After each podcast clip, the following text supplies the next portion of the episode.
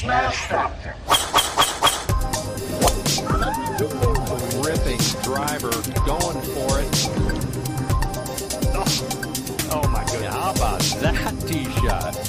That is crazy how far that is. Wow. John Daly, take a back seat, big fella. How about that drive? That's an aggressive line.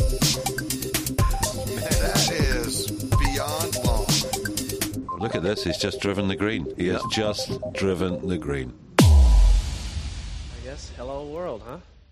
Welcome, everybody, to episode 95 of the Smash Factor, the 2020 Farmers Open. Tiger is back making his debut, Rory, Rose, among others. Uh, plenty to dive into tonight. I, uh, I did take some feedback last week that, and I, I listen to the pod most weeks if I have, you know, most time I try to, and I did notice myself that it was like 18, 19 minutes, although it was a big week of announcements and all that stuff, but getting to the new stuff uh, a little quicker is a goal of mine. Although being solo, I kind of, you know, I, it's 45 minutes total, so it's not like we're, we're, dragging this thing out. But I'd like to leave a little more time for Q and A, especially. I posted that, and holy heck, I went I went into the Slack and and Twitter, and I bet I have 30 um, questions asked. So. I'll get to the ones I can, and then I'm also screenshotting them and putting them in a document so I have them not only for um, I'll answer them one on one, but Tambo and I's pod that we're going to do here, you know, maybe this week if we can make make it a roundabout and kind of go through general strategy questions and stuff like that. I'll put it together and um, see if we have time this week or next week. Um, but let's uh, let's review last week the American Express, which used to be the Desert Classic. Uh, good tournament overall. Um, for the industry definitely, and then Gups Corner guys did well. A lot of people on Scotty uh, Scheffler didn't pull it out, but T three was a uh, solid finish for him. Ancer was a big play of Kenny Kim's. Um, I mentioned him on the E9 as well, just because of ownership. Um, I mentioned last week that Scheffler was my fave, but it was strictly an ownership deal as well, and um, obviously wound up biting me. But he he did come in pretty high owned. Um, but just scenario the ownership isn't everything, right? Play the guys you like. I, I was indifferent on him and thought that would be a good leverage spot.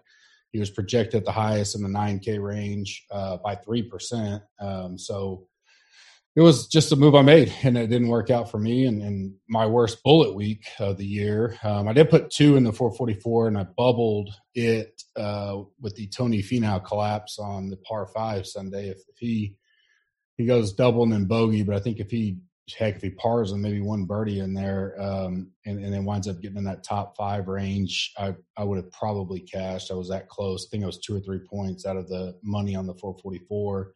Ancer wasn't on my radar per se. He was like top 50.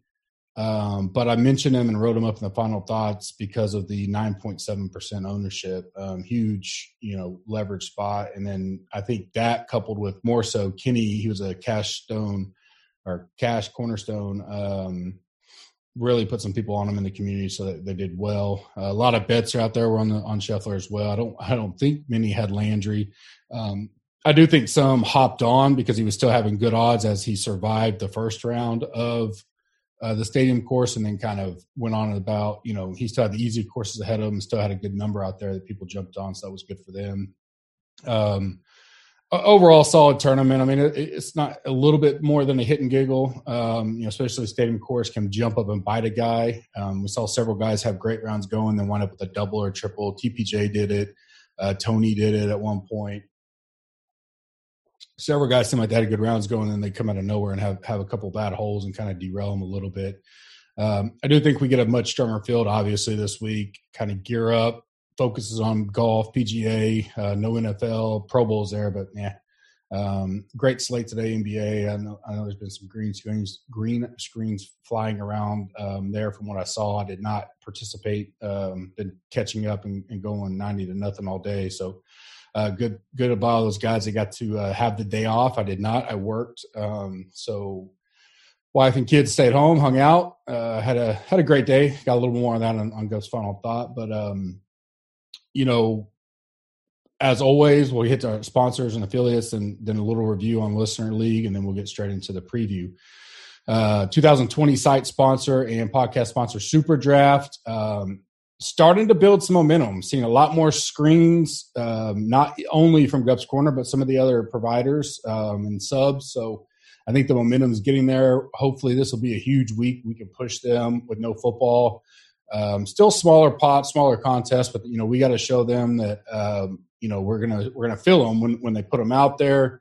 They're they're putting the risk out there. I think they may bump them up a little bit this week with no football being around and kind of see how it goes. I know DraftKings has bumped up, put some more offers out there, and they got their qualifiers for the sports betting. I guess they're calling it the spring sports betting national championship. It looks to be pretty much basketball only. Um, so I guess it would kind of be basketball betting sports championship if you want to call it that.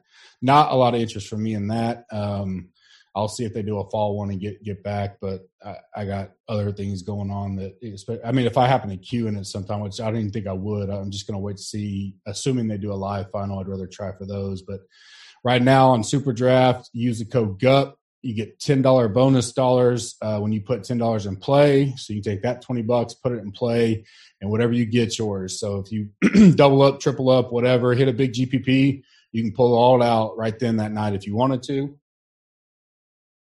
I don't think you will because I think people are enjoying it. I think um, not to say we have the best content. I haven't seen anybody or hardly. I, I would say we have at, at, least at worst equal to anybody with D Rock covering it.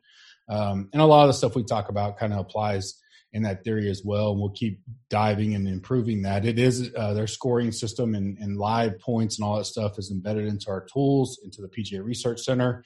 So when you look at your DK and FanDuel points and all that, uh, Super Draft is now in there as well. So that's another added bonus um, if you have access to the Research Center.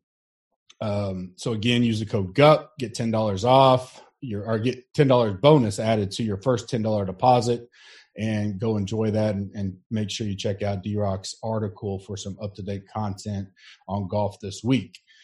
Um, so with the PGA Research Center, we did a minor update last week. Uh, updated a few things. The uh, as I mentioned on the E9 to the community that we have uh, identified the kind of we had the server glitchiness kind of disconnect deal going on, mainly just because um, as much as we prepared and, and got ready, you, you, don't really know how it all is going to react. Um, we have an overwhelming response to the amount of people signed up for it.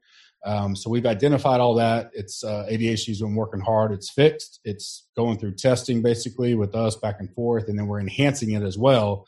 The goal is to release that this weekend sometime. Probably won't be out before the start of um, the Farmers Open, but it will be out for their, the big waste management next week, uh, Super Bowl week, all that. And in this, all those glitch, probably it goes away completely. Um, it's awesome. The new interface I mean, these are we ain't even been going three weeks now. I think this will be our fourth week.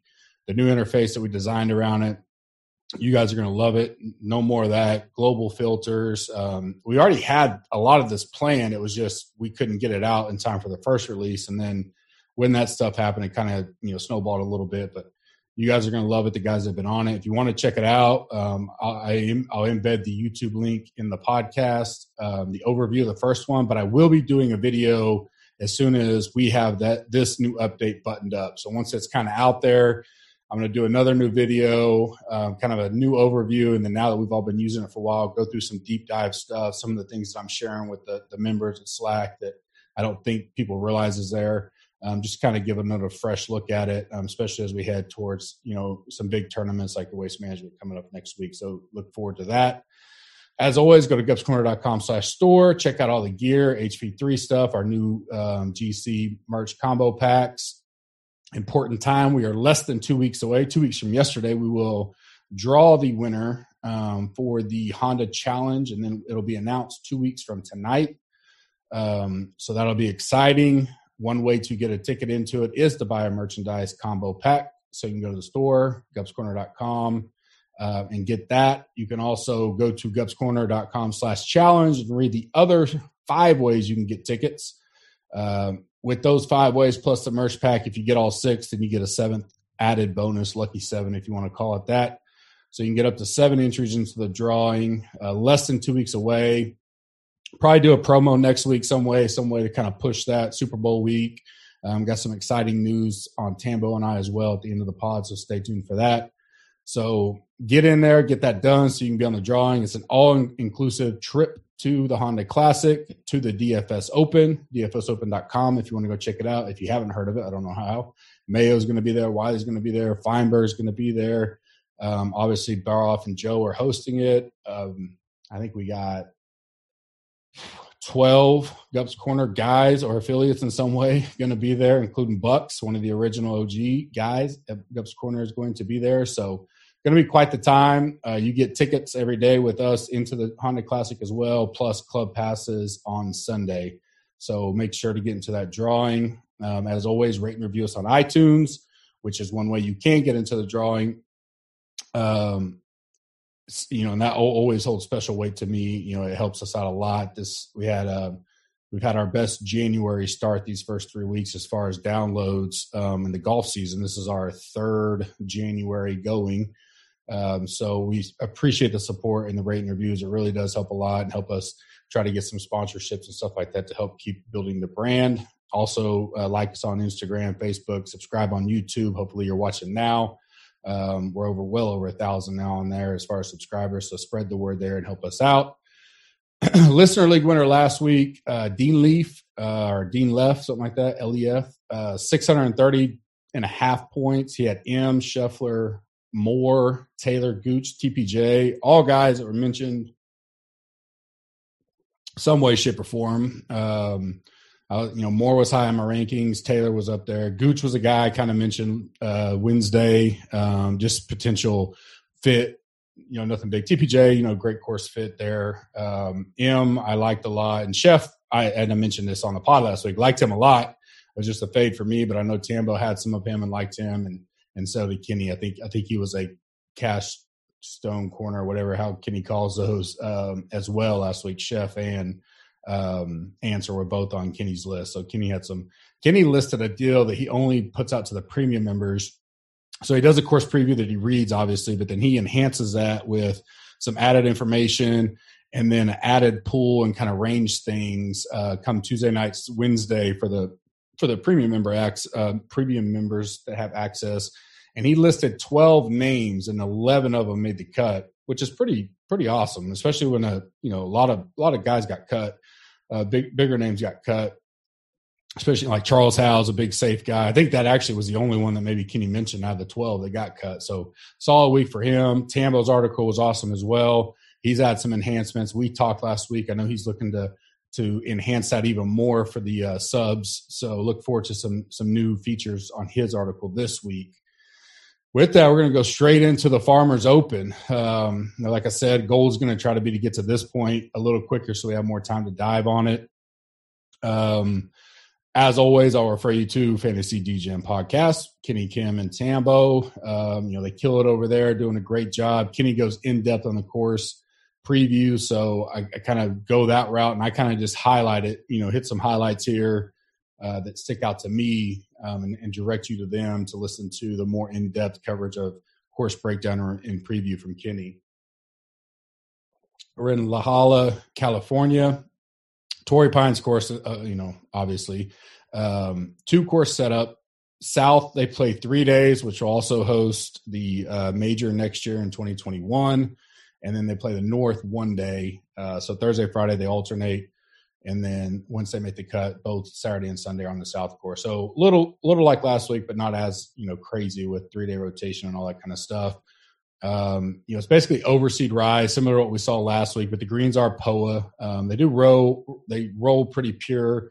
The North greens were redone, redone kind of two years ago. Last year was the first year they played them new. Um, you know, so they were probably a little firmer. I expect them to be a little softer this year. Um, are kind of settled in. Um, the South Greens have smaller, you know, they're smaller than tour average. North is about average. Um, the course was redone in 2016, uh, kind of a remodel, and, and, they reduced the amount of bunkers and made the greens larger. So it's actually the the point of it was try to make it play a little little easier for I think the public. It is a public course. Um, last year we saw very low scores overall, and the winner was you know Justin Rose minus 21 Whereas like the four years before it, it was 10, 13, 6, and 9. So uh, very high scoring last year. The wins were down, if I remember correctly, but they also they're going to be down this year. um, and that if the winds are down, the course is more gettable. Even the south course, um, the winds kind of cause havoc there uh, on the south course. You know, especially in the in the afternoons. So it's something to keep an eye on. But right now, it, it really looks gorgeous. I mean, perfect weather. We'll get to that in just one second, but. Uh, uh, the North Course is a 7,200 par 72, wider fairways in the South. Um, as I mentioned, the remodel happened in 2016. The South is also a par 72, but it's 7,700. You know, long, very tough course. Um, obviously, hosting the U.S. Open next year. A lot, a lot of tight landing zones off the tee. Um, you know, getting the ball in play and staying out of that rough, which is just nasty. You're gonna you're gonna pray to make a par if you get into the rough this week on the South. So hitting fairways are going to be a premium and and links matter. So, you know, that kind of, I mean, you go back to Rory, you know, and, and, a guy that's had some of the best history here in the last five years consistently is Finau, but long and straight in the fairways, you know, goes a long way this week. Obviously, if Rory's A game is on, I mean, he, he's, you know, he's as good as it gets. And then, uh, you know, with Tiger, Tiger's dominated this place for, for almost two decades now. Um, so a lot of options up there. I'm interested to get into the the field this week, and and then obviously as we get to Wednesday and get that live questions going, I think it'll be a good week for that because it, you know, we have a pretty you know deep field in general. You got guys that have been you know eight nine k that are now you know 6900 7400 7700 so that sticker effect comes in and people think they're getting a huge deal we kind of got to pause to that and go you know, it's all relative to the field. So let's not get, you know, oh my God, so and so 7,700. He's been 9,800, um, you know, and, and we get all excited about it. So we gotta, we gotta digest that and make sure we're not, you know, instinctively going, going the wrong route. Um, as I mentioned, the weather looks great, mid 60s. North winds on uh, Thursday, Friday, turning turning out of the south on the weekend, but really nothing over 10, 12 mile an hour right now. It's early, so more important as we get to Wednesday. If we do see a huge wind advantage, um, we'll obviously address it. But right now, I, I kind of consider it a lot more like last year's setup. Uh, maybe not as soft. I, I, think there was quite a bit of rain in the area leading up to this, if I remember right. Um, last year, this year, I don't see as much or, or read as much, but um, you know, not I don't think he's going to play as super tough if that wind didn't come up. Cut's been around even. I'm going to go with the minus two cut. I do think scoring will be up, and obviously the T65 rule in effect um, will will play havoc into the that cut line. It could even be minus three. Um, I'll kind of readjust that by the time we get to the final thoughts on Wednesday. Last year's winning score, like I said, minus 21 Rose. Uh, prior, before that, day one in a playoff, minus 10. I was there that year. It was a Monday playoff, actually. Um, Rahm won minus 13, Snedeker minus six, and then Day again minus nine, which was a four way playoff. Um, so Day's won two out of the last five years. If you kind of want to, you know, course fit profile a, a, player, you know, great with irons is, is obviously um, one of those. I, I'm going to predict kind of like the Rahm in between Rahm and Rose. So maybe like minus 14, 15 type. Um, could see as much as 16 if it really if the if the North Course even plays a little easier with the greens being not as hard like they were last year.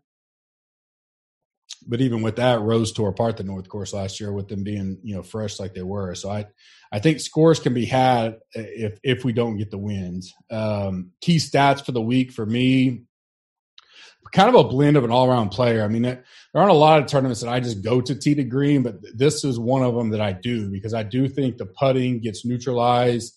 They're pure greens for the most part. I think, you know, good putting matters, obviously, but when I look at tee to green rankings here compared to the average, um, you know, your solid all the way around players tend to stick out. Um, you know, great players, elite players. And that's kind of where I'm going to focus this week definitely looking at fairways uh, in regulation, accurate drives, a stat that we have on our site on the PGA Research Center. Strokes gained approach, um, good and great approach blends, bogey avoidance, um, not as heavy as I normally would have it here, but I do I do pull that in just a little bit, and then you know typical all around ball striking um, is something I'm looking at as well. Uh, 47 guys haven't played this since 2015, so um, just I, am kind of throwing that in the stats every week to kind of see how many guys pay attention to that. They may have played it in like 13. So I've had some guys uh, DM me last week and said, "Hey, so and so played in 13. You have them with no course history." I was like, "Well, I only go back so many years. Um, not that it doesn't matter. Like Tiger, right? If we went back 10 years, he's going to be number one." and I don't think he's terrible in mine. I have to, I, I mean, he's up there high. Um, you know, so he's 36, but you got to remember that during 15, 16, 17, he had a withdrawal, a cut. He didn't play, but then the last two years, he's finished top 22, top 23. So, um, but obviously, when I do my final thoughts and rankings and adjustments, those are some of the things that I tweak. Like I'm going to give him a bump because he obviously knows this course well historically. Um, but as far as this goes, I kind of look at who's played it since you know last five, six years, um, and 47 guys have either never never played it or haven't played it since then. 152 guys in the field. Um, I posted on Twitter last week, but I'll say it here on the on the pod. In the 10K range, there's five guys. That's three percent of the field, 3.3 percent. 9K range, seven guys, 4.6 percent of the field. 8K range, 10 guys, 6.6% of the field. 7K range, 29 guys, 19.1% of the field. 6K range, 101 guys, 66.4%. Um, I started doing this a few weeks ago in house behind the behind the curtains, if you will, and then um, posted it last week. And I think I think it's just an eye opener people that, that don't realize because you focus so much on those top guys that you realize you're only focusing on about you know 15 to you know if you get to the 7k 30% of the field is, is made up there and you got 66% of the field is in the 6k not that it matters it's just you know trying to chop up your how to eat an elephant one bite at a time type of deal and and dissecting it like that and then figuring out you know to pick the exact right low guy is, is harder than you think and just mathematically um, you may pick what three or four in a week if you're doing an mme if you're doing 100 lineups, maybe you have 10 in that range, and you're still going to have to pick 10 out of 100 that are going to that are going to do well. Now, of course, there's 30 or 40 you probably can chop off real quick, but um, getting the right guys low down there is is more difficult than what some you know uh, vision. You know, when you start thinking about it mathematically wise, uh, as those numbers state. If you're new to the pod, welcome. Um, I kind of have a four tier approach called the Dirty Dozen. We do um, salary ranges. So the first tier is 9K or above. The middle one is 7,600 to 8,900. The third tier is 7,500 or less. The fourth tier is a flop, a fade, and a sleeper. Um, three picks each. And then I kind of do a round table to hit up some of the guys that I have marked that, you know, just on the border of this or guys that stick out, you know, first glance since I'm solo right now, I just kind of wanted to get a few more names tossed out there um, for for your player pools or to research a little more on. So I get started in the 9K range. Um, I'm going to go back to Finau. I was on him last week. He was, like I mentioned, he was in one of my 444 lineups. Um, I presume him to be chalky this week. I don't know. Maybe with kind of the meh finish last week. Maybe not, but 9,300 seems like a great value for him. Um, his last five years here, his worst is a top 24. So he absolutely loves playing this course. Uh, you know, T10 at the Hero, T14 last week. So, you know, T14 last week and had several holes that were just terrible. So, I, I mean, ball striking, he's he's doing well. Um, just just a couple slip ups last week, and then a couple days he didn't putt too great. But you know, just with the course history altogether, he's number two overall in my in my rankings. You know, not much negative there. I'd be interested to see if he gets chalky. My perception out the gate is just with the tightness of the pricing and, and so many great options and key key ranges, especially the high eights, low nine the ownership should be spread out a lot, and, and, he's right there in that range. That you should be able to kind of build your teams um, the way you want. I don't imagine too many guys even being over twenty percent, let alone like twenty five percent. So, I mean, worst case, you're getting seventy five percent leverage on anybody. So, I really think focusing more on playing the guys when you get done with your process that you like is is optimal than trying to get too cute. And some of the back testing I've been doing the last several weeks is proving that theory out some. I think even myself sometimes try to get too tricked up and too cute when at the end of the day, just getting six guys through the cut and, and in scoring position on Sunday is hard enough. There's no reason to try to be like the one guy that picked, you know, some random dude. I mean, it's, it's advantageous, especially in a GPP type build. Um, but I think we try to get away from the guys that are. It's a. It's a. I think I heard. I can't remember who I heard say this, but it's dead right. It's like this is the only sport where we try to avoid the good guys or the guys coming on. I mean, like the guys that just did well, we go the opposite. Whereas football, you're like ride the heater or do whatever. Now there's always gamesmanship in there for sure, especially in you know single entry builds and all that. And so hopefully some of these questions we got coming in, I'll get to answer a little bit of that. But um, you know, unless something stupid comes around, I'm not going to get moved off of Finau too much. Next up for me is Rahm I really, I think he's man. I don't know. He's so he's so liked in the industry and somewhat hated. I mean, it's kind of a, a you know love hate deal for him. But where he's priced, I don't know how much he's going to get. I'm interested to kind of see the flow because my instinct is Rory's going to be highly talked up and highly owned. If he's not, I will be on Rory for sure. I mean, I think he's the best player in the field. Um, you know, at the end of the day, but I think being trapped between Tiger, who's a fan favorite, and Rory, who's you know I think pound for pound, everybody thinks probably the best golfer in the world at his peak for sure. Um, I think Rahm may get squished in there because I think guys will either drop down to Tiger or pay up for Rory. Sorry about that. And I, but I don't know. Maybe I'm reading that. It's very tough right there. And, and so I, ownership. This is a spot where it could matter because you you want to get X amount over the field, and when you're at these higher prices, um, to get that leverage, it kind of locks you into a certain build strategy. And I mentioned this last week or maybe on the E9 that, you know, to be overweight on a $7,400 Damon, that, that's, you know, let's say he's 16% and you want to be 30%. Okay, you can still build many ways around him. You know, if Rory's 22% and you want to be 40%, well, 40% of your lineups are going to be kind of, I mean, lot, not locked in the same build, but similar, right? Because he's just eating up so much of the salary cap that – um, it, it, does make a difference when you make your decision up here, and that's where that leverage. And what I mean by that is, you know, like Ancer last week, right? He was half the ownership of like a Scheffler or was something like that. I mean, that's huge when you're only talking four or five hundred dollar difference in those two. That you can get double the leverage on a guy at the end of the day that has just as much win equity as as Scheffler.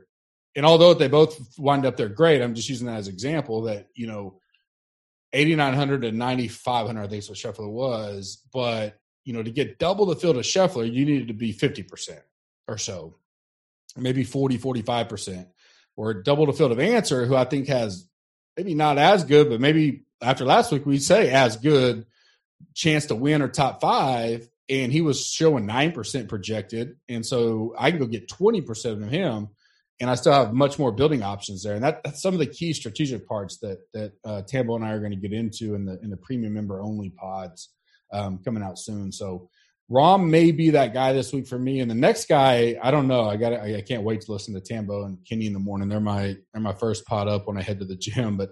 He is literally 9,900. So that by the rule of Tambo, he's in play this week, but I don't know if he's going to go back there. Um, at the Sony, he finished T12 and he putted like dog shit. Like he he was, I think he led him and maybe Niemann were up there in tee to green. They were just striping the ball and couldn't putt for crap. Um, he seemed to struggle at this place early on in his career, but the last three years has gotten better each year. T thirty three, T twelve, T three. Um, so flirting at 18 to 20 to 1 i think that's definitely an option i think he'll probably be in the one and done discussion as well you know, I'm a Matsu guy um, at nature. I certainly don't mind going Matsu, uh, you know, and, and, dropping out of the 10K all, all the way together. Um, I'll get to Tiger in a minute, but I would drop from Rose to Matsu. I know Rose won it last year and he's coming in great. He's got a fourth, eighth, and first, but I lean Matsu there as my last play in this range. Um, next up, I'm a little afraid of because I've already seen just what little bit I got to catch up on tonight when I was eating a little dinner with the family that my boy and my first bookmark of the year when I started that segment was Ryan Palmer, uh, West Texas boy. Um, you know, I I've liked him for a while. Followed him the whole Honda last year. Um, I do I do got the Honda rip going. Getting excited for that tournament here in about forty days or so. Um, Eight thousand dollars coming in, in in, some of the best form of his career. I mentioned that uh, when I when I talked about him that I thought whether the win with Rahm mattered or not, I think it did in the sense that it kind of relaxed him and allowed him to just focus on playing great golf, which he can do.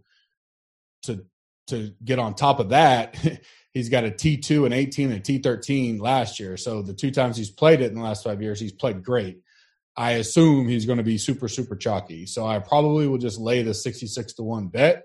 Um, and maybe I don't play him in DK, or if I'm doing a single build, I don't know how much I care about the ownership. I'm just going to play the six best guys I think will do well this week. And he's certainly in that realm of possibilities right now. So Ryan Palmer kicks off this range. Uh, I don't mind going back to Morikawa, 8,900. I'm hoping the price tag keeps people off him a little bit. But as far as all the things we mentioned, approach, ball striking, being in the fairway, tee to green, uh, form coming in is great. I, I, don't know what else to say for him, especially getting a, a little bit of a discount to me, 8,900. Um, not sticker shock discount, but you know, I, I, mean, I could put him there in the Finau range or something like that. Um, $200 cheaper than Sung Jae. Sung Jae is a DFS darling in general. So um, Morikawa could be a little less owned and not get the spotlight, uh, especially if people seem to continue to group him and Wolff and Hovland, rightfully so. But if they do that, there's a tendency to go, "Oh, Wolff's seven hundred dollars cheaper." I would. My caution with Wolff this week is if you if you go back and look and and some of the stuff watching, like he tends to spray just a little bit more than the others because he's more aggressive, and he doesn't want that out here. He's not played here yet, um, so that's a little worrisome for Wolff. But seven hundred dollars cheaper, I think he may get some more ownership than what Morikawa does. So I like Morikawa eighty nine hundred. Um, my last one was like a 3A, 3B. I really, really like both these guys, and it's Niemann and Snedeker. Um, Sned's 8,400. I think it's a great price for him. His last five, kind of similar to Finau, 19th, first, ninth. Uh, last two years, a little not as great, but he made the cut both times. He also had a 12th at the Sony, played well. Um, I don't know how much talked up he'll get, but you know, as long as he's staying on the radar, I like Snedeker. And then, uh, I mean, we all know I like Niemann, two time uh, junior AM winner here. I think back to back years. Last year did okay. He made the cut, but didn't do much on the weekend. Um, obviously, his form coming in is pretty good. Sony, he struggled, but I mean, I'm not going to count. I mean, again, I think if I went back, I'd have to double check myself. But he was one of the top ten in in tee to green that week. He did, he didn't putt for shit, and I don't know if the wind messed with him or what, but he was horrible. Um, and the tournament champions, he finished fifth. So definitely coming in a decent form. 8600s right there in that money zone that all these guys are going to be in, where the tough decisions are going to have to be made this year. Niemann, Reed, um, the, the, guys I mentioned earlier, Finau, you know, Cameron Smith, Morikawa. Of course, I doubt anybody's going to go to Cameron Smith coming out the win. Sung Jae's right there, just loaded up there in the high eights, low nines uh, to make some decisions on. So the third tier, 7,500 or less. Um, first one, the guy, I really like this guy this week. Harris English, great history here. He did miss the cut last year, but leading into last year, he had a second, a 31st, a 14th, and an eighth. Um, so, you know, he's one of the better course fits out here. He's coming off a fifth at Mayakoba. He did miss the cut at RSM and then the 48th last week, but really just struggled on Sunday. He was hitting a great going into Sunday, kind of uh, just an average round. I think he actually shot over par, if I remember right. He was in my team with Finau, so I was well aware that he didn't play well. None of my guys showed up on Sunday in typical fashion. Top 10 in my stat model this week overall. Um, I just kind of like where his game is. And, and, to get a guy that's traditionally played this course really well, coming in in pretty good form, um, – could have easily had a top 15 last week if he played Sunday well. Uh, $7,400 seems like a steal for him. My next guy is Dahmen. Uh, had the week off last week, but he did play at Sony with the T12. Uh, last year got a ninth here. He missed the cut in 18. Um, but I like that, you know, his second year playing here, he made a lot of, you know, improvements, jumped up, had a great year, a great last year. He's seventh in my, in my stat model again at $7,400. Um, you know, 100 to 1. He definitely piques my interest on the betting side as well. Uh, so I like Dahmen as a potential play down here. And then last is Cauley, but I just lost where he is on my sheet. Um, mentioned him last week a lot. I loved him last week. And at the last minute, I pivoted from Cauley to Nate Lashley. So you guys can easily tell. I didn't really talk about my wrap up. I was trying to trying to get through that part fast, but DraftKings sucked. Um, didn't do well at all. I, I shut, but I did do good in Showdown. Did okay. I made a little bit of money over the three days. Um, not much, not enough to offset the main slate. Main slate got slaughtered. Um, betting was up on the week. Um, matchups did really really well. Um, finished up. So, uh, and I'll get that recap out either tonight or tomorrow. Um, but decent week altogether. I'm kicking myself because last night I was going through my tickets and everything, and I bet Cauley top five, and I thought I had it on the card, and I did not, and so it sucks. Um, one of the good followers, he he had the same bet as well because I don't know if he bet it off of me or not, but um, we were excited because he got the top four this whole time. Like I'm going through thinking, all right, that that helped save the day. paid twenty to one as a top five and I get to review the card, and I'm like, why is he not on here? So that, that was a kick in the nuts for me to not get that to the community. I don't I don't really know how I got him because I had him as the outright. That's what makes me even more mad is we had the outright 100 to one. I just left him off the top five, but kind of wraps up my week with the whole Cauley mess, and then Lashley withdrawing after the first round. So kind of a nightmare in that whole situation. I should have just stayed on him. I liked him a lot. Um, tinkering will kill you. I made that. I told the community, and I, I said this early, even before Lashley blew up, that that was my final tinker that morning was was I moved like three minutes before lock. I, I flipped to Lashley last second. Um, was just worried about Cauley, you know, kind of rust and all that, but thought he fit the course great, had prior course history and total blow up on my part. Um, the seventy six hundred dollars, I'll go right back to him. I think I don't know if how many people he played with Justin Thomas at, at Bama. He, he's his pedigree was big time. Um, obviously, he's had a rougher road and then had the accident and all that kind of stuff, but starting to show that form of, of what his pedigree can be. And he's also done well here, a top 25, a top 58, and a top 13 here last year. And that was coming right off of his, his bounce back or coming back off the injury, if I remember correctly. So I missed cutting 17, but I really like him. I, I don't mind firing right back up on him uh, and 80 to 1 as well. I like the number there. I, I mean, he has the skill set when firing to win a tournament on the PGA Tour, and I think he will at some point. So seventy six hundred dollars. I like Cauley. Uh, last tier, a flop. If you're new, is a uh, anybody I think that won't return value. Fade can be ownership, course history. I don't like the colors they wear, and just whatever. It's just fading a guy to fade him. Um, obviously, give the reason, but it's nothing related to price necessarily. It's just my fade of the week. Last week it was because of ownership, so it can be that as well or at least projected ownership. And then sleepers, my favorite kind of lesser known name under sixty nine hundred dollars. Like everybody knows, I'm always I'm a I'm a Redman guy, so I'm gonna play Redman this week. Uh, I may be off the Zane train. He's missed three straight cuts now, and although he hits the ball well at times and can score, um, his game's a little off. And this is not a course you want to show up with your game off on. So I don't think I'm going to go back there. But Redman, talking about pedigree, um, he, he can grind out, and I, I, I like him even more here than I would last week. I didn't go to him last week. I played him some in Showdown, and he did well for me the week the day I played him.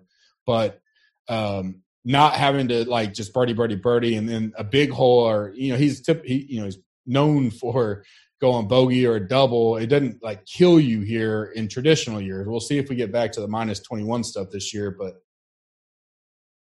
I think the mindset of this course fits Redman a little bit more. But um, the sleeper pick, I'm trying to angle a guy that may not be on as many radars, not just necessarily sixty nine hundred dollars or less. My my flop is going to be Jason Day. Um, I'm hoping the course history will pick up some steam for him.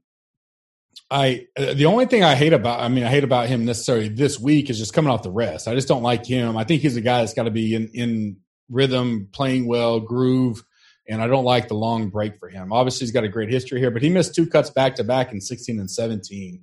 In between his two wins. Um, last year, he had a fifth. So he can show up and play this course for sure. And I, I just think in that he's in that money range, that same 9,000 we're talking about, high or low nines, high eights. And you're to have to pick someone in there to get off of. And, and for me, he's kind of my fade. Does it mean like if I was going to build a 100 lineups, which I don't think I'm going to do this week, I think I'm going to go more to my bread and butter. Um, would I have zero of him? No, not necessarily. But I think he's going to be, you know, if he's going to be low owned, you could gain some leverage there. But be interesting to see where he comes in because he's got no form. He hadn't played since Mayakoba. He missed a cut there. Stat wise, he's not going to show up great, probably hardly anywhere, just because of how he finished the year last year. But history is all there. So interesting to see where he comes in. Uh, my going to be Fowler. Um, did this last year. I'm just I'm just not going to get off this train until he proves otherwise. He's his last five here, of course, he's the tournament sponsor, so he's the the Phil, the lefty um, of this week. His last five is T61, cut, cut, cut, T66. Well documented um, history. He's like the opposite of day, though. Um, no course history at all. That's good, but his form has been great. His last three is a ninth, a fifth, and a tenth. Um, last week he got a tenth, and he couldn't make anything Sunday.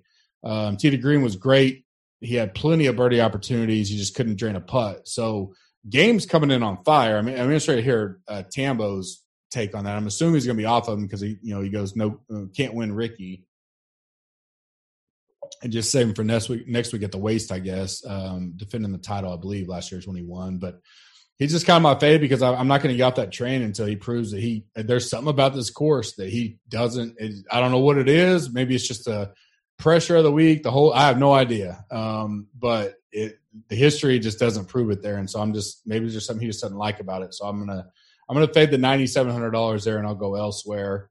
Um, sleeper is gonna be Matthew NeSmith. Played great. He's been on the. We played him some in the in the fall. Um, T48 at the Mayakoba, T14 at the RSM, T32 at the Sony, and then T17 last week. So really good form for a $6,600 guy. Hasn't played here. Um, stat wise, he's top 27 in the in the field. So just kind of one of those cheaper guys that um, looks to have a good chance to make the cut. And so six six hundred dollars, that's all we need of a guy like that. And so um, he is my sleeper. My favorite in this area, obviously, is Redman. He's going to always be a stat monster.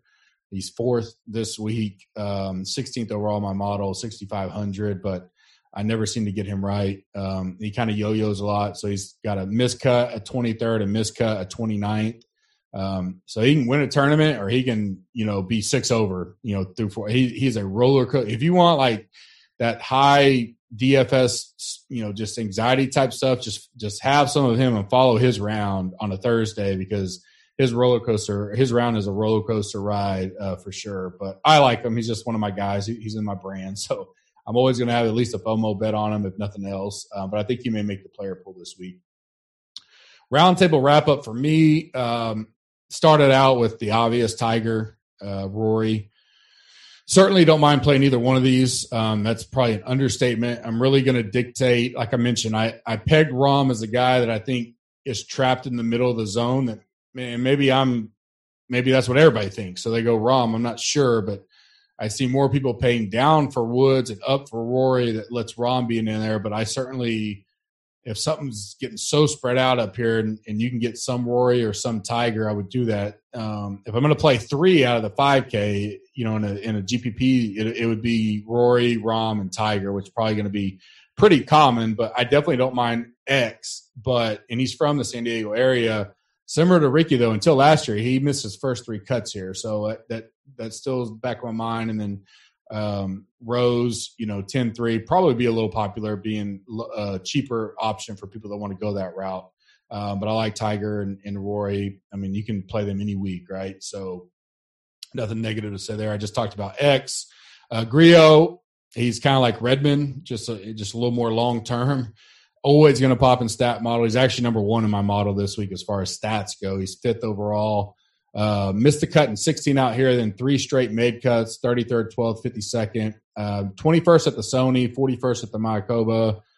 Coming in in pretty good form overall. $7,800 seems cheap for that guy. Um, I don't think he's going to go out and win. We know he struggles putting, but, uh, you know, at 7800 you know a top 40 kind of gets you in the in the ballpark top 30ish type number makes the cut or something like that um, which he's made three out of the last four years so i like Rio. pat perez will be interesting to see if the industry talks about him a lot $7000 uh, up and down here he's he's had a fourth and he's had two missed cuts coming in in okay form he made the cut at the sony um, he's just decent stat model he's just a guy that kind of stood out to me as a name that maybe not many would be on, so I want to mention him. I already talked about Redman. Uh, Russell Knox, uh, all was on him last week. Couldn't putt, but um, form is is well, right? He's three, four straight top 37 or better finishes. Last two years here, he's got a 43rd and a 29th, 13th in my stat model overall. So Russell Knox is in the in the you know on my site. A cheapie, but potentially high upside, kind of high risk, high upside, worth a GPP flyer. Brandon Wu $6,300, 300 to 1 if you want to throw a, a each way on that or, or, maybe a top five, top 10 bet. You can probably get good numbers there. Great kid in high school, play, I mean, college, um, played great. Definitely has a potential limited sample size, but um, some of the rounds that I was analyzing earlier, he's, he's, you know, he's got upside to do it. Am I going to go all in on someone like that this week? No, but he's a good cheap option, especially looking for some flyers. Lanto, I assume, will be um, right back up in high ownership, especially getting the $7,900 nod. Um, I think that's a little cheap for him in this field. Played it once in 2018, a T12, so I like that. He's coming off a 13th and the seventh place in the last two tournaments he played, top 25 in my stat model. Uh, Patrick Reed, um, I think he'd probably be in no man's land this week. I don't kind of like Rahm, but he's kind of the Rahm of the nine, low nine K range. I don't see a lot of people jumping on him, so he's definitely on my radar. Um, obviously, you know, elite talent in my eyes, uh, top 25 in my overall model. Withdrew here in 16, but two top 23 or better the last two years, including a 13th last year. He had a third at the Hero and a second at TOC before burning a lot of people, including myself, with a cut at the Sony. I don't mind going back to Patrick Reed here. Um, Wolff, like I mentioned, I like him. He's aggressive. Um, if he's hitting it well off the tee, he certainly can be in play here because he's going to be long, as well as Cameron Champ. Uh, both those guys, I think, will be in in GPP player pools for sure. Um, they're fringe players for me in a lower build type lineup. Champ's only played here once with a missed cut, but um, we know he's long. If he can put it in play, you know, sometimes he gets in that rough, and that's not going to be ideal this week. So both those guys are fringe for me right now. I mentioned Snedeker earlier, won't go there. Brendan Steele, I think you could go back to. Um, obviously, uh, lost in the playoff uh, two weeks ago. Has a good history here missed a cut last year, but before that, a 29th, a 20th, a 49th, and a 45th. Um, you know, a second at Sony. Then last week he comes back, makes the cut T43. He certainly has a game that, that could fit here. Uh, 7100 seems cheap, so he's just you know someone to keep an eye on. Horschel, I think, is a good option this week. Great course history here. Um, you know, keep an eye on him. I don't know how much he'll get talked up in general, but know, overall his game just continually trending upward if you look at a long term view. And so I like Horschel. Leishman is another guy keep on your radar. I mentioned Champ. Gooch, uh, mentioned him on the E9 last week. Uh, I like his game overall. He, he can put it in play. He does have that roller coaster in him, but last two years here, he's out of 51st, and last year he got third. Um, four straight made cuts for him, so I think the form is coming in. He's got a 55th, a 23rd, a 63rd, and a 17th. At 7,200, I mean, he's right there on the bubble for me, but he's definitely someone to keep in mind. Uh, Sabatini is another guy I like right there around the, the Gooch range, um, and he's same area in my model overall. Three made cuts here, a 14th and a 20th in the, in the last three years. So um, knows how to get around this course. And then last but not least for the roundtable for me is Maverick McNealy, kind of a DFS darling that makes everything on the putting surface, but his tee to green is normally not very great. Played here once for the 29th. He's a cheap option at 6,600. I don't know, just because he struggles so much tee to green at times that I don't know if I want him out here because you, you, get too far off here and you can get in trouble. But he has played here, got around here once. Uh, three straight made cuts for him as well. So he kind of rounds out that overall strategy. I mean, overall roundtable for me. Um, bookmarks of the week for me. Uh, Ancer is one. You know, that's probably pretty easy, kind of a cop out chalk, I guess, if you will. But uh, obviously, his game is coming around. He's he's riding the President Cup heater. Um, continues to improve. Shot a course record, I believe, nine under yesterday to get at one point tied or maybe even leading. I know he was tied for sure there at the end. Um, but just playing great golf all the way around. Obviously, he's a you know Boomer Sooner went to OU, so definitely like him. Enjoyed watching him last year at the Valero. Lives here in San Antonio actually, so um, maybe one day get to meet him. But uh, I like Ancer. I'd keep an eye on him. I mentioned this earlier, but Cauley, he's my second bookmark of the week. Um, so if you're new to the pod, I just list two or three guys each week that impressed me, caught my eye, someone to keep an eye on as we go through the DFS and PGA season. Um, I talked about Cauley already. Pedigree, I think he's starting to show that and, and could be on a ride. So I would I would keep an eye on him. And then Straka, um, DFS darling in general, but you know he always just you know he struggled to make putts at times. He struggled to make cuts. He would be up and down in rounds and and really putting together a pretty good run all the way together, including a fourth last week. Um, great Sunday, a 53rd the week before that, and then you know he missed two cuts before that. So he still has that in him, but T13 here last year. And just in general, I like to see where his game's going. He, you know, he's still going to be flirting in that 6K range, sometimes 7K, depending on the field. But Straka is a guy I would like to keep an eye on as we go through the season. Next segment is the betting strategy. Um, kind of go through odds range. I picked two guys out of each, um, you know, that I like right now. 50 to 1 or less. Uh, the two that I would look at, I would take a hard look at is Finau and Morikawa. I think they both can win.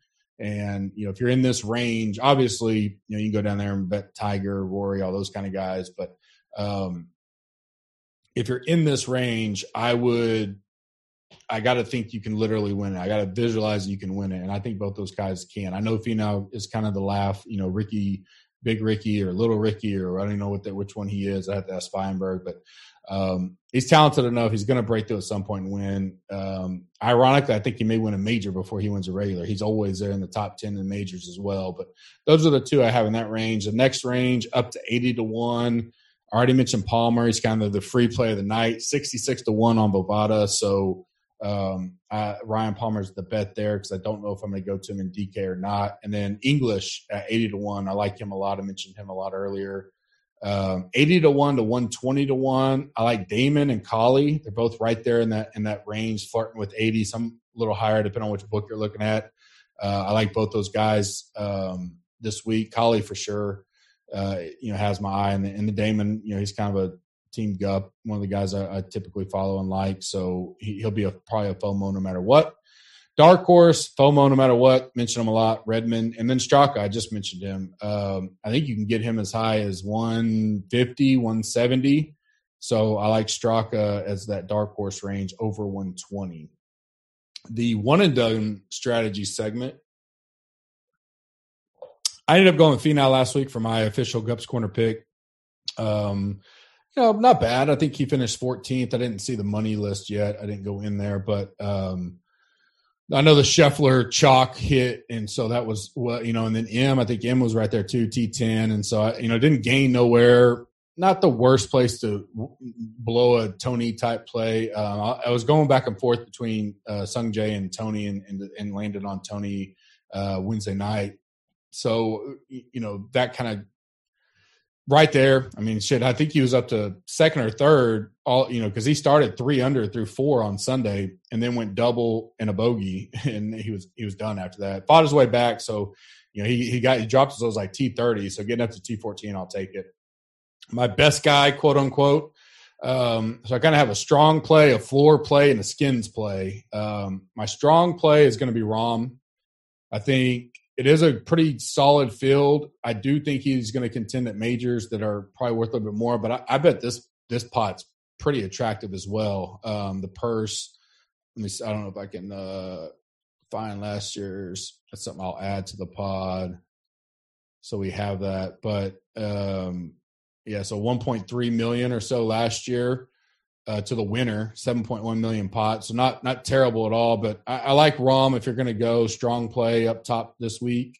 Um, I don't know how popular he'll be, I, I, and I guess I would you know caution that with let's see how the ownership kind of. I mean, not that D, DFS ownership is going to correlate, but you know maybe you go Roy because no one's going to be on him. And you go, hey, if he wins this week, I get a win with Rory, and I'll call that good. But um, I like Rahm if you're going to go strong play. My floor play, which is a guy just is kind of like Finau last week, T- top ten potential, maybe could win, maybe not be as popular. Um, would be Matsu for me, ninety nine hundred dollars. So I'm kind of gauging that as my range.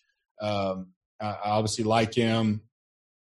I think he can win here, obviously, and I think he's got great potential to top ten it. So Matsu would kind of be my safe floor play um, for this week. And then skins play, I list three or four guys that you know potentially could be. You know, Landry was I, think, I believe one owned last week, so we actually got our first skin winner of the year. Um, you know, right now it's worth whatever. I think the I think it's four K. Uh, so if no one else gets that all year, he'll win the whole skin. So that'd be great. But um, you know, like a Palmer, but he's really popular. I wrote this down before I realized how popular he was. I just scrolled Twitter, you know, during dinner, and I mean, I must have saw six people already talk about Palmer. So like, well, I guess he's not going to be under the radar. Uh, Dahmen potentially. Redman, I don't think many are going to go like Redman for one and done. I mean, I may play Redman. Maybe I'll win a skin. Probably not now, but um, Snedeker, you know, a guy like that. Maybe a Russell Knox. Um, just these guys, Pat Perez, you know, he got a fourth year. It, it, takes a guy like that that you don't think many are even looking at, um, but that that win you know wins upside is definitely there. um, if all things come together. But you don't want to just boot the week in doing it. It's a real risk reward type deal. It's a cool cool feature that was added on for sure. Leishman, you know, he's got an eighth, a twentieth, and a twenty seventh here. So guys like that, even Keegan, which God knows I can't see Keegan winning. You know, he just he always Keegan's always going to Keegan, but he's got a fifth and a fourth here. Um, he's 39th on my model. Guys like that is, is, who I'd be eyeing this week if you want to go skin skins play for sure. Um, I mentioned this last week. Listener Q and A. My DMs are open. Um, if you're a member, you can get into Slack and do it there. You can do it on Twitter, however however way you want. I'm going to pick. Y'all blew it up tonight, so I appreciate it. I'm not going to delete those or anything. I'm going to everyone that get one. I either answer you personally or I'm going to add it to the pod uh, for me and Tambo to get into. But I'm going to pick two or three a week to kind of just dive into um, and, and, discuss, see what's, what's on your guys' mind. I mean, the pod's for you, so I might as well focus, especially being solo, on on a little bit different than than what I think someone in the industry may be doing, and not to be different than the industry. I don't. That's not really my motive, but um, being solo, I thought maybe this would be a cool idea that I that I kind of came up with and see how it works. Um, first question was uh, my question would be regarding contest selection. Should we be altering our strategies for a hundred player single entry compared to a thousand player single entry compared to a ten thousand player single entry? If we built three lineups, would you have thirty three percent each lineup in single entries you decide to enter? Um, are playing three entries only in a massive five dollar waste of resources? That could have been used for other contests. Should ownership matter in single entry? How would you construct three max GPPs? Um, that's kind of, and then he kind of goes on a little bit after that. But it's kind of the core of it. Um, good question. Um, it's one of the reasons why I selected. Lou is your Slack name, so you get to pick a hat or a shirt. You can reach out to us. We'll tell you how to do that. Um, so, so I live bullet life to the core. So if I the first lineup I build goes into every contest I'm going to be in that week, whether it's one or ten or whatever. Like I, uh, JB knows this. I I put the same lineup in all my uh, GC Cup that's in my four, you know, 444. You know, if I do the 44, I mean, whatever it is. So if I if I was going to enter ten single entry max contests, I would build one lineup for the week. That's how I. That's just how I build and think I wouldn't build 10, I wouldn't build five, I wouldn't build, and there's some out there I think that would do it differently. I think Tambo probably does a little differently. Um, it also depends on what you're going after. You know, if you're trying to get a qualifier and you want to be a little different, um, I could see that, but I definitely personally I try to focus on that. But to your point, um, let's just say you're trying to choose between a hundred player pool, a thousand player pool, or ten thousand player pool. Yeah, I think the thought process behind those individual contests would be different. But if I was entering in all three, it would be the same lineup for me. But I could see where you would, someone would want to build three different lineups, and that's fine. Um, in golf, especially with all the um, craziness that we already deal with in the in the six of six, especially if it's a cut week, in a big field like this week, 152 guys, I don't think I would worry too much about how I would differentiate in those three different types. Obviously, you would think if there's 10,000 lineups versus 100, the cash line or to win it is going to be lower in the 100. That's just that's just common. That's just math. If you look at the 444 what won it versus what won the $5, you know, I think there was I don't know, 700 lineups or something in the 444 last week, and there was I don't know 70,000 in the five dollar something like that. I don't have those right in front of me, but just through mathematics, there's more combinations, and so the higher someone's going to have more lineup options out there. So certainly being a little different, but I guess my mindset gets hard to say. If I'm building one lineup, I think it's the best optimal lineup. So I'm going to put it in everything. I don't care if it's 10,000 or 100 people. That's how I think. So I don't know if that answers, but um, I, I would try not to get too cute in that. And I would stick to to a core at worst and build that. Um, bankroll management side of me, if if you allocate fifteen bucks, so if you build three lineups and you're going to just toss them in the five dollar, I know Bucks was a big, you know, anything he built, he put in the five dollar and in the forty four, whether it was one or five or whatever, because you just never want to have that week that you didn't ha- you had the nuts and you didn't put it in. Um, but if it if you don't, if your bankroll is like a total of 40 bucks for the week, I don't think I'd waste 15 putting three in the $5 that I'd do it the five dollar three max before I would, and I would try to build my bankroll up. So it kind of depends on your certain situation and how you're allocating your funds. So pay attention to that. Um, constructing a three max GPP definitely depends on the week and the volatility of the week. Um, you know, week like last week where you had different waves, different strategies. Maybe you get a weather week in there. You may have a little bit bigger pool. Um, me in general, I would probably have eight, no more than eleven players for a three max GPP. Um, I but I build tighter cores, so I, I kind of want that. But I never have one guy in all three. So well, rarely. So DJ um, at WGC Mexico last year, I referenced quite a bit on the pod, is one of the weeks where I, I had DJ and everything. So that kind of situation where I'm so strong on a player and a play, I will. But that's one out of call it 40 tournaments now that I think I think I did it twice last year. So that's this just tells you two out of 40 is is not very much. So you know, five percent of the time, I may have one guy in, in a three max all the way across. Other than that, I basically will, you know, I'll, eh, let's say I'd have uh, two, two, and two. And so if I have three guys, I'll have, you know, the three here, then two, then two, then three, um, which would be better on a video type setup. But it's not cascade like some people do. It's a little bit different. I have I have a little bit different way that I like to build, um, and I'll get into that a little bit in our pod. But um, great question overall. I hope that helped. My other one's on my phone, so you have to pardon me. Um, if you play single entry at three max, should you fade with some reasonable but infrequent ex- uh, exceptions the top price guy? Curious if you have data on this too. Um, and this is Sean, um, and you DM me. So uh, hit me up on, and you'll you'll get the free hat or shirt as well.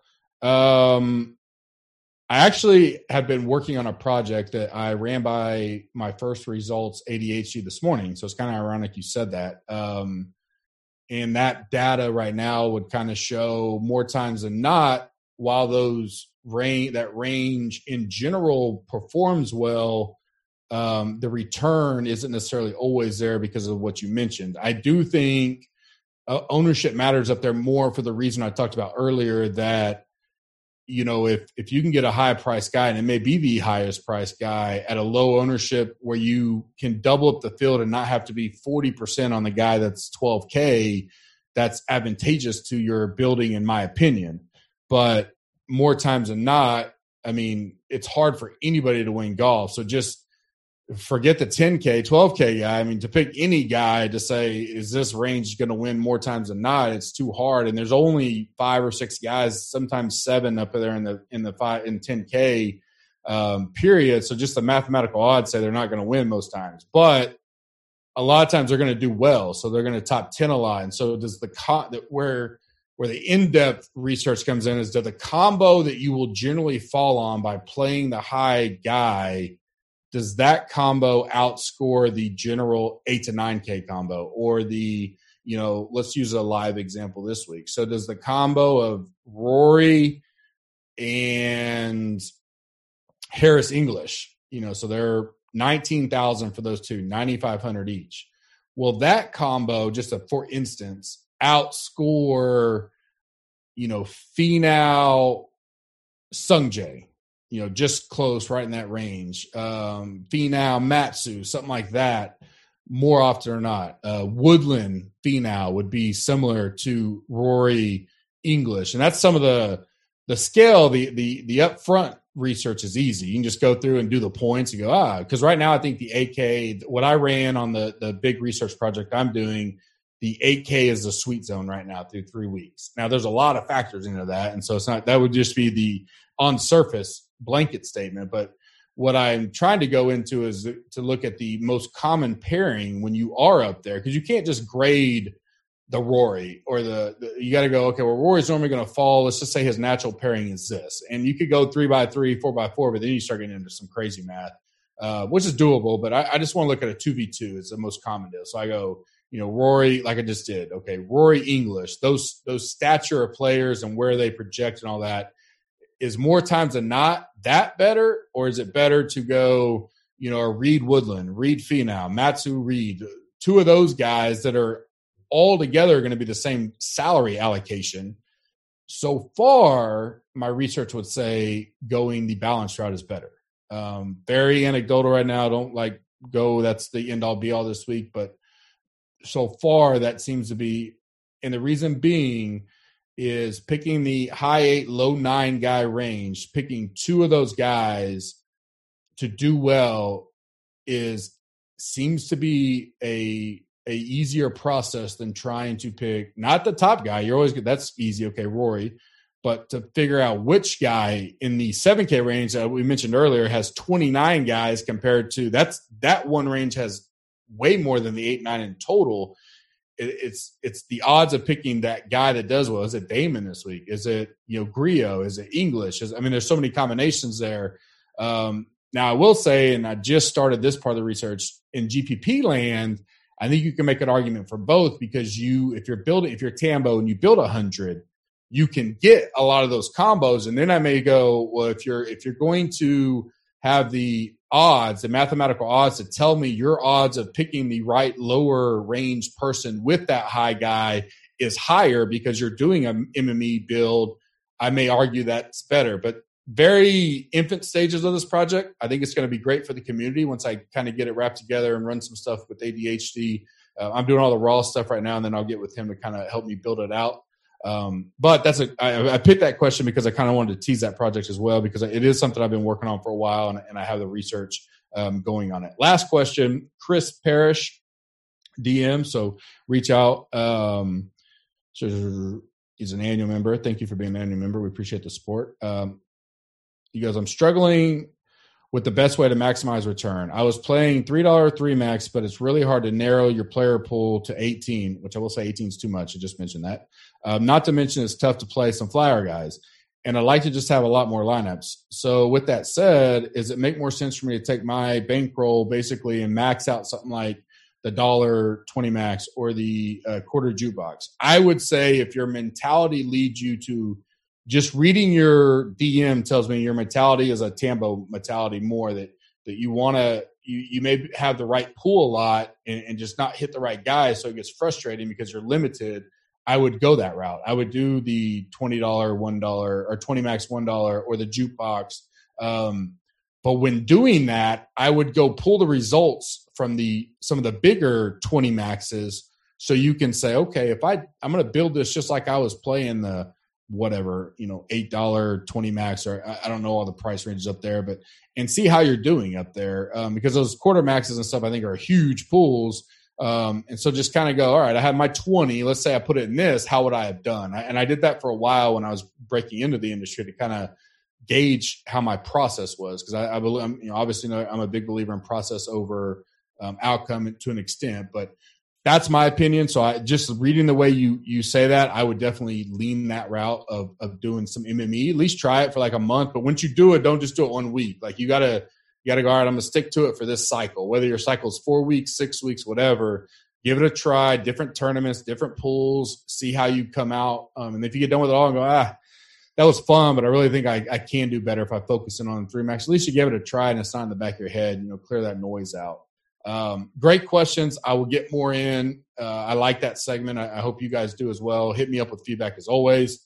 Um, my final thoughts, as always, join Tambo and myself Wednesday night in the chat room, 8 o'clock Eastern for the E9. Uh, we may bump that to 8.30 because football is pretty much done. We'll probably do, do something Super Bowl wise maybe, but um, I'll let you know on that. I'll confirm that with Tambo. I do like getting it done early on Wednesday because – uh, allows more building time and slack time um, for for the community in general. But I know the West Coast peoples like it as late as they like nine, but East Coast like I mean we're trying to meet the middle there. So maybe we go eight thirty, uh, meet the middle, seven thirty my time, and, and, knock that out. Um, final reminder: go check out gupscorner.com slash challenge. Make sure you get in. If you're not a member today, this is your time to get in. A potential chance to win a all paid trip to the Honda Classic, the DFS Open a luxury suite on Sunday, and much more. Um, gupscorner.com slash store, buy your combo pack, gets you an entry to that challenge. Now, you must be an annual member of Gups Corner to win. Uh, that's been on the kind of nomer the whole time. Uh, big news. We I, I, mentioned this on I think E9 maybe. Um, I mentioned it somewhere in the community, but Tambo and I I secured um, tickets to the Waste Management Phoenix Open through a work relationship, and so we have uh, executive suite passes to the 16 green at the Waste Management Saturday and Sunday. Um, it's Tambo's birthday weekend as well, so I invited him to be my plus one for the week. Mrs. Gup was, um, you know, nice enough to allow me to do that because she'll be joining us at, the Honda. So, um, so she was fine with that. And then it's also Super Bowl weekend, so we will probably hit up some spot to watch the Super Bowl Sunday night. So I land. We both land um, sometime Thursday. Uh, we'll be getting in Thursday afternoon, evening. So if you're going to be there Friday, Saturday, Sunday, even Thursday night, um, you know, want to grab a drink, grab a bite to eat. I'm going to probably play golf Friday. So any of that kind of stuff, hit me up. I'll be around. Tambo will be there with me as well. Uh, looking forward to it. It's going to be a great time, kind of last minute, but we'll have a little pre-party for the Honda Classic at the Waste Management. Should be great. Um, you know, probably you know could be you know remorse to go without saying you know Martin Luther King Day, what it means to me in general. Um, you know, one of the greatest men to ever walk this earth by far. Um, it it puts a different perspective when you have a child and a child that asks questions and recognize stuff that um, you know you know about as an adult and you went through as a child and i wasn't i mean i was you know an 80s baby so um but I've always grown up in mixed schools, mixed neighborhoods, um, lower income neighborhoods is where I lived. My wife lived in the same. Um, so white, black, brown, green. I, have had friends. Some of my best friends in the world are are black. Um, I mean, all, all kinds. So I, am definitely diversified in that in that area. Um, not to mention playing football gives you a different perspective of racism in the sense that we always, I mean, one of my favorite movies all time, remember the Titans, you know, that bond of the football field, you know, shines through any kind of racism that you would even see in a locker room. Um, the brotherhood of football bonds you beyond the color of your skin. And so, you know, my wife was telling me tonight before I got on here, she knew, you know, I was going to talk about this, you know, to have our son, you know, he's autistic, but he's very cognitive of everything. And so, you know, it, it's simply putting this question. He goes, you know, mommy, I, I just, I don't get it. Why? I mean, so he's very black and white. And if you, if you knew Madden, you would know, like, it's like, well, this just doesn't make, I mean, that, that's stupid. Like, if he get cussed, like, this shit's dumb. You know, he goes, I just don't get it. Why would the color matter where there'd be so much hatred? Like, what, what, what does that even matter? And so, in how do you answer it? Right? You know, it's ignorant, it's stupid. Um, I still believe that. I mean, obviously, anybody I would hope believes that today, but um, to hear it from a kid, especially a very intelligent kid like that, you know, who in 2020 as a you know nine year old, you know, has a cognizant to go, well, what does that even matter? You know, it's a person. People are people. What is you know, and so to try to explain that to him is very difficult. Um, and they've watched some videos and movies and all that and tried to educate them. Um, but you know, the big there's you know your your babies and your young ones and and people that look up to you even it could be coworkers or whatever are always watching. And so your actions speak louder than your words. Um, and martin luther king was big on that. And it's you know i've realmed in the whole twitter world in the last year. I've, I've told you guys about it. I've tried uh, mute and move on. You know it's kind of the 2020 theme. I just you know even into 2019 and, i maintain that. I, I get frustrated at times. There's stuff on there that frustrates me that I think's you know ignorant and dumb and a waste of people's time and and um, but I you know it it's full of hate at times. It's full of you know very ignorant, dumb people saying ignorant and dumb things that it almost makes you not want to be on there. And then obviously you know it's there's a good side of it, the community, and in Gup's Corner was born through it, and all these other great communities, you know, the Mayos uh, of the world, the Feinbergs, um, Wileys, uh, Kenny Kim, all these people. I mean, think about all these people that are in my life right now that I wouldn't have known at all without Twitter. You know, Tambo, JB behind the mic, um, Bucks, some of my best friends in the world today. Kenny Kim, can't wait to meet him. Feinberg, him and I grew become really good friends. OG John, he you know he's the one hosting us every year, or you know he's kind of the host um, at the Honda and one of my best friends in the world.